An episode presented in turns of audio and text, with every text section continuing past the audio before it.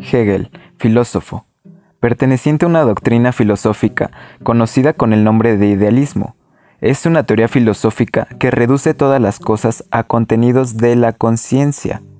Hay dos formas de idealismo, el objetivo y el subjetivo. El subjetivo es aquel donde las ideas solamente existen en la mente del sujeto y no de forma externa a él. Y el objetivo, a la que pertenece el buen amigo Hegel, sostiene que las ideas existen por sí mismas y solo podemos aprehenderlas. La segunda corriente que Hegel tomó fue aquella representada por Kant. La principal crítica apunta a aquella concepción de acuerdo a la cual el ser humano debía ser concebido y tratado como una pieza más de la naturaleza. Ojo, que es algo que yo estoy muy, muy de acuerdo. Somos una pieza más de este todo. Es más, ni una pieza, un objeto de este todo, de Gaia. Nada de lo que exista puede ser nuestro, o solamente humano. Lo que se traduce en que sus motivaciones debían explicarse de manera causal, como algún fenómeno. Esto se oponía a la concepción de un ser humano que era portador de una libertad moral. Digamos, la moral debe quedar enteramente separada de los placeres o de la felicidad. La moral debe ser, entre comillas, obligatoria. Esto significa que no puede depender de la naturaleza particular de los objetos que deseamos o de los actos que ejecutamos, sino que debe ser puramente formal.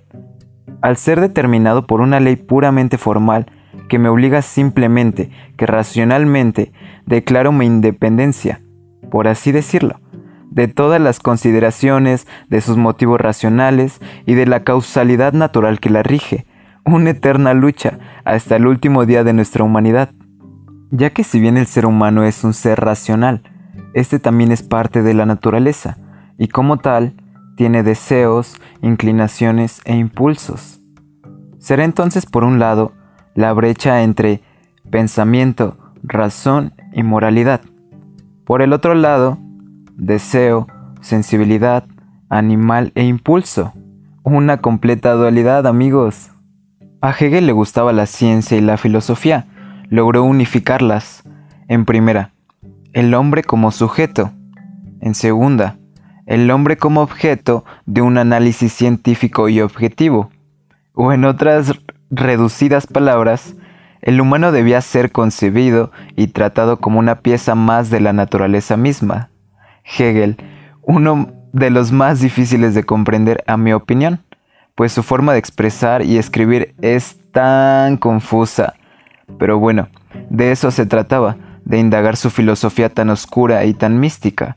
Bien dicen, entre más incomprensibles sean tus ideas, más profundas son. Indagando esta manera de pensar, que yo describiría como la filosofía de la naturaleza, pues unifica la filosofía humana, y la espiritualidad del ser, como una mezcla de ciencia, filosofía y espiritualidad. Al menos en mi opinión, un autor muy diferente, agradable, pero muy confuso, de verdad.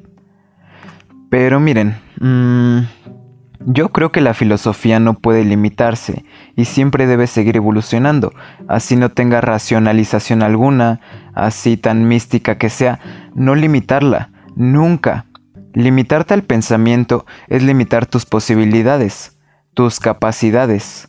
O creer que las cosas solo surgen de una manera es limitarte al conocimiento, al aprendizaje, a la vida misma. Lo concluiría como una charla hacia la profundidad de la naturaleza humana. Sinceramente nuestra parte debería ser absorber la filosofía de cada uno de los grandes pensadores, no adheriéndola, no creyéndola, simplemente conociéndola, aprendiendo de ella, y así empezar a construir nuestra propia filosofía, hacerla surgir, ya que nuestra filosofía es la única que hay. Entiendan, eh, vuelvan a este recapitular esto o profundícenlo un poco mejor.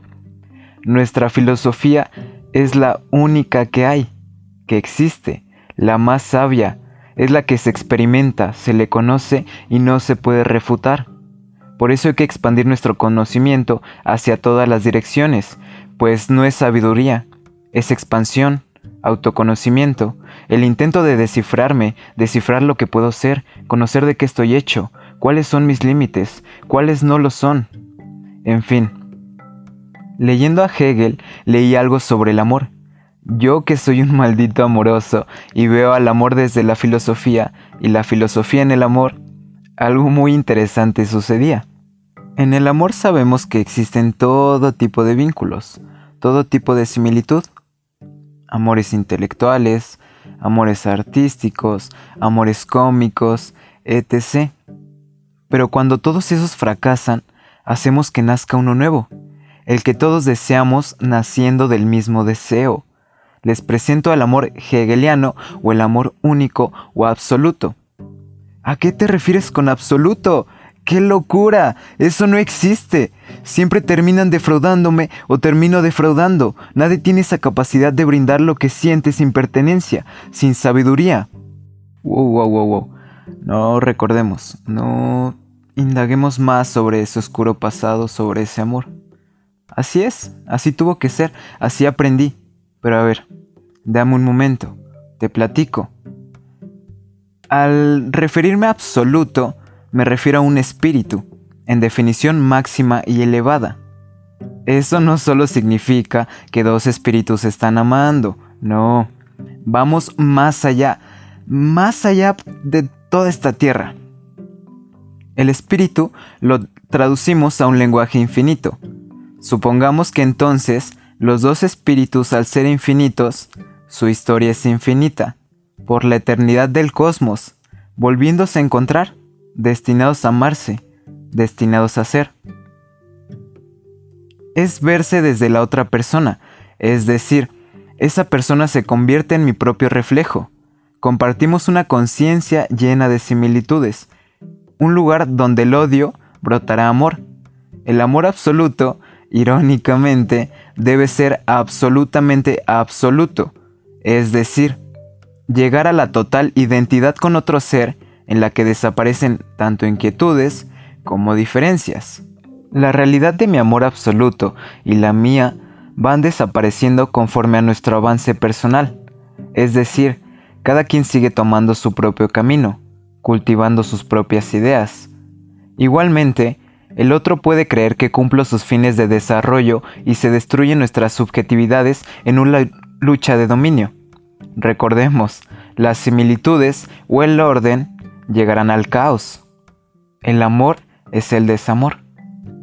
El amor absoluto no es la idea armoniosa del espíritu, como afirma Hegel, ni basta amar espiritualmente para encontrar la dicha.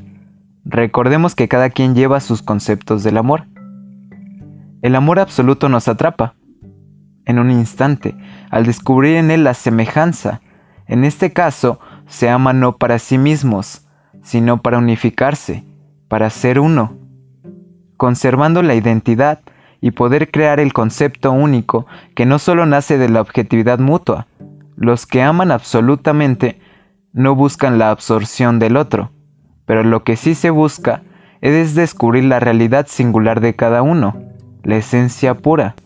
Solemos pensar que el amor absoluto es un fantasma, un juego, una vaga idea, porque si dos seres alcanzan un punto de tan extrema coincidencia, no pueden sentir realidades independientes. Imagínalo, tu realidad fragmentada en tu pareja. Son tan solo reflejos de uno mismo.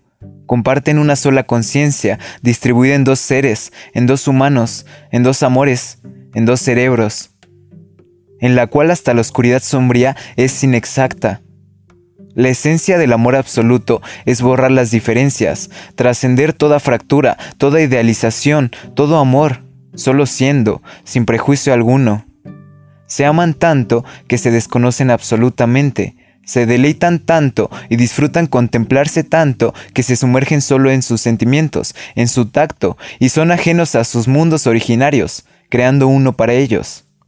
Aman sin explicarse el por qué ni el para qué, están ahí como identidad que impele el uno hacia el otro. El amor absoluto se revela como una jaula recíproca de los amorosos para crear un todo de sí mismos, ese uno mismo que ignora a otros seres y que desaparece del mundo real, como si solo existieran ellos. Es un yo en el tú. demostrando un amor que separa a los amorosos de los seres humanos, ya que nadie ama esa magnitud. Siendo honesto, es una fantasía secreta de muchos hombres y de muchas mujeres. Sentir ese amor incondicional. Liberar mi deseo sexual proporciona la libertad necesaria para vivir realmente el ideal escondido de mi subconsciente y que se refleje en el rostro que amo, que anhelo. Que mi psicoanálisis es tan exacto que ya te soñaba hace tiempo, te idealicé e hice hace tiempo, entre pensamientos y palabras que no alcanzaremos jamás el deseo de una figura romántica imaginada en la adolescencia o aparecida en algún sueño influye de tal forma en la conducta de un individuo que puede situarlo en una circunstancia en la cual si aparece, irá corriendo esa persona como si no existiera nada más. Es un azar, la coincidencia de una causalidad externa y una finalidad interna. Recuerda, finalidad interna. La idealización es una conjetura que nace del libre juego imaginativo de la introspección, de la fantasía, de mi deseo. Este amor absoluto, breve y efímero como todo en esta vida, es intangible como el espíritu, como mi espíritu. Nunca sabremos quién es realmente el ser que estrechamos en nuestros brazos, o nos da un beso en la oscuridad de una habitación. Nunca lo descifraremos. Quizá el amor absoluto y único es un Dios, una quimera, una ilusión necesaria del ser humano, tan solo un encuentro que dura una efímera eternidad. Nos deja con la duda de lo infinito o confunde al creer que exista algo absoluto, y el absoluto mismo es la absoluta identidad contigo mismo. Qué loco, ¿no? Cuéntenme, ¿han experimentado algún amor hegeliano o solo han amado y aprendido? Cada quien tiene su concepto. Te agradezco por escucharme, mi nombre es Marco y esto fue Filosofando. Sigue explorándote, conociéndote, evolucionando, inspirando. Y sobre todo, cuida de ti.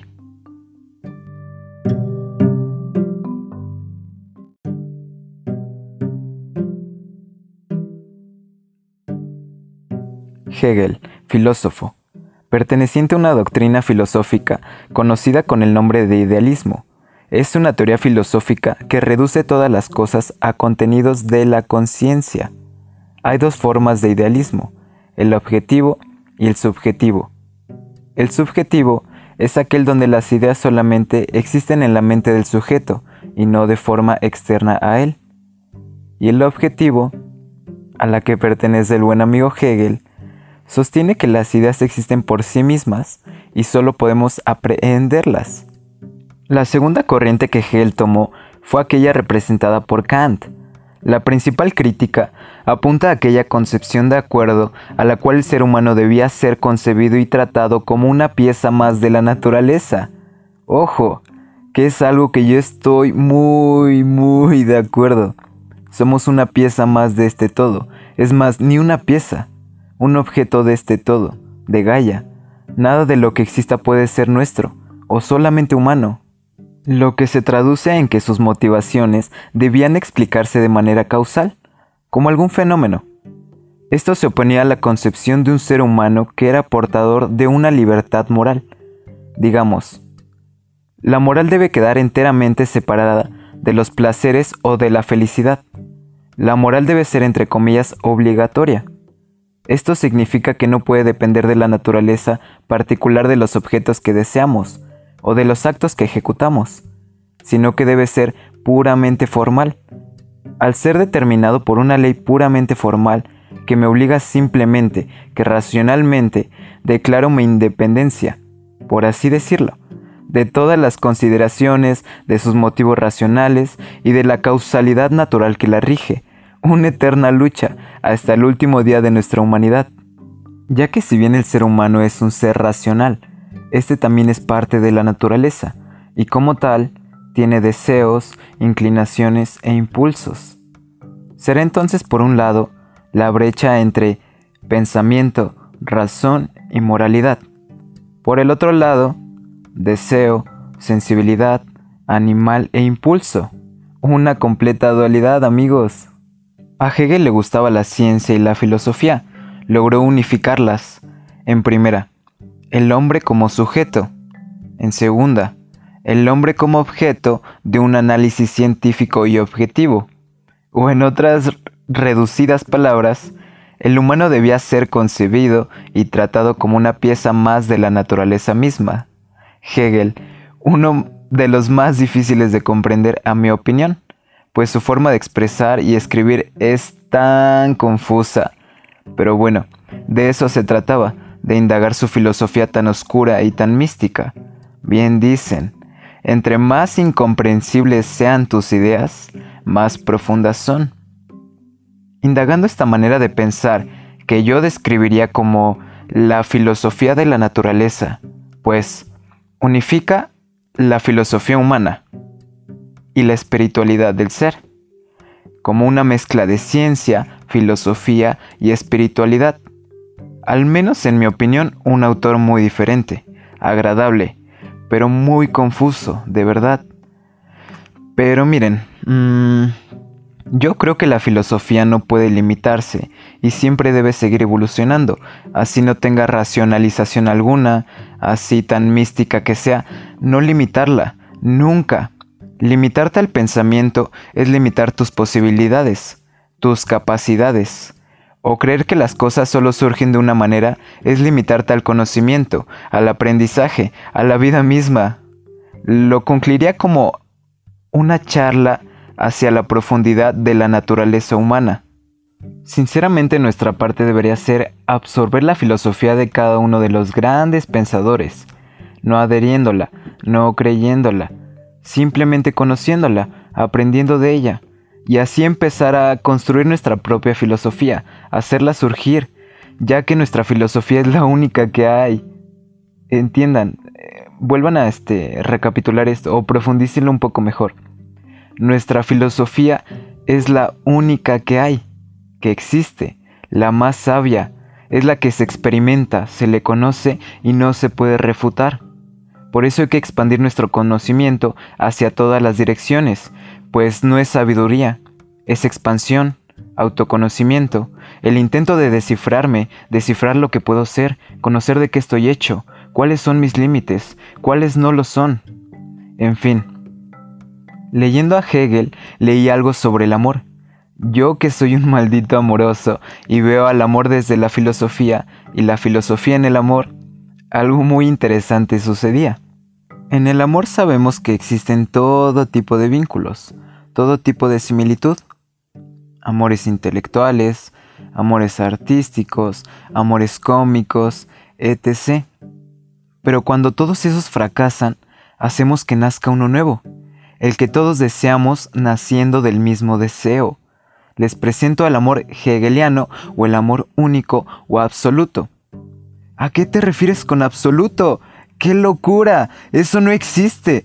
Siempre terminan defraudándome o termino defraudando. Nadie tiene esa capacidad de brindar lo que siente sin pertenencia, sin sabiduría.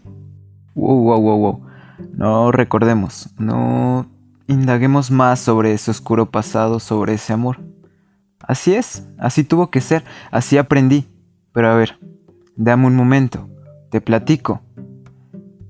Al referirme a absoluto, me refiero a un espíritu, en definición máxima y elevada. Eso no solo significa que dos espíritus están amando, no, vamos más allá, más allá de toda esta tierra. El espíritu lo traducimos a un lenguaje infinito, Supongamos que entonces los dos espíritus al ser infinitos, su historia es infinita, por la eternidad del cosmos, volviéndose a encontrar, destinados a amarse, destinados a ser. Es verse desde la otra persona, es decir, esa persona se convierte en mi propio reflejo. Compartimos una conciencia llena de similitudes, un lugar donde el odio brotará amor.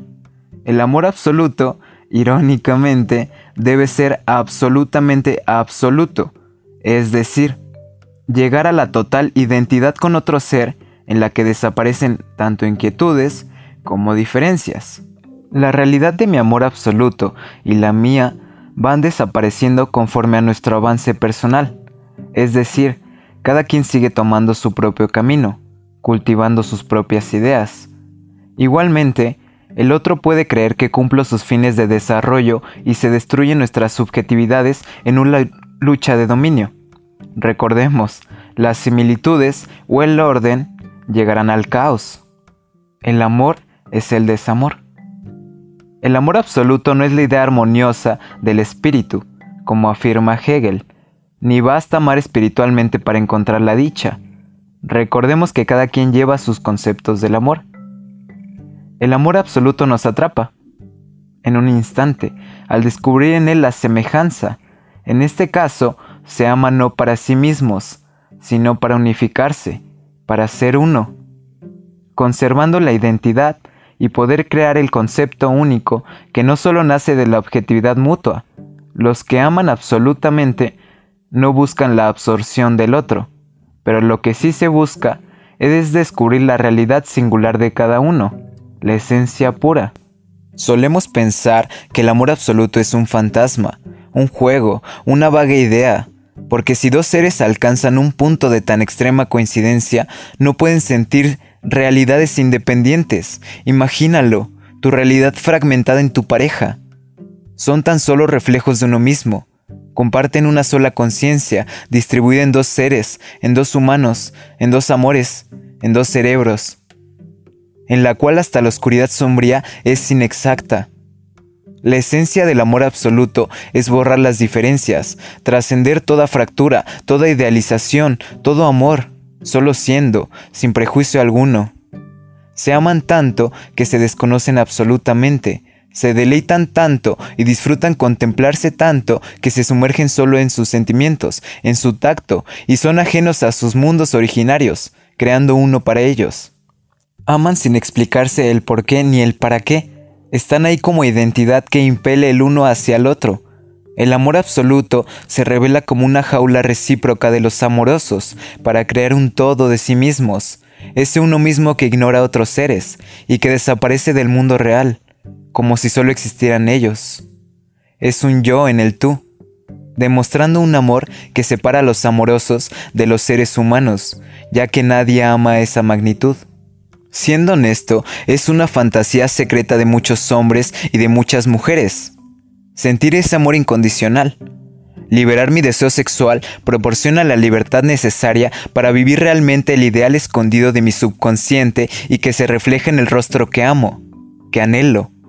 Que mi psicoanálisis es tan exacto que ya te soñaba hace tiempo, te idealicé e hice hace tiempo, entre pensamientos y palabras que no alcanzaremos jamás el deseo de una figura romántica imaginada en la adolescencia o aparecida en algún sueño influye de tal forma en la conducta de un individuo que puede situarlo en una circunstancia en la cual si aparece, irá corriendo esa persona como si no existiera nada más. Es un azar, la coincidencia de una causalidad externa y una finalidad interna. Recuerda, finalidad interna. La idealización es una conjetura que nace del libre juego imaginativo de la introspección, de la fantasía, de mi deseo. Este amor absoluto, breve y efímero como todo en esta vida, es intangible como el espíritu, como mi espíritu. Nunca sabremos quién es realmente el ser que estrechamos en nuestros brazos, o nos da un beso en la oscuridad de una habitación. Nunca lo descifraremos. Quizá el amor absoluto y único es un Dios, una quimera, una ilusión necesaria del ser humano, tan solo un encuentro que dura una efímera eternidad. Nos deja con la duda de lo infinito o confunde al creer que exista algo absoluto, y el absoluto mismo es la absoluta identidad contigo mismo. Qué loco, ¿no? Cuéntenme, ¿han experimentado algún amor hegeliano o solo han amado y aprendido? Cada quien tiene su concepto. Te agradezco por escucharme. Mi nombre es Marco y esto fue Filosofando. Sigue explorándote, conociéndote, evolucionando, inspirando. Y sobre todo, cuida de ti.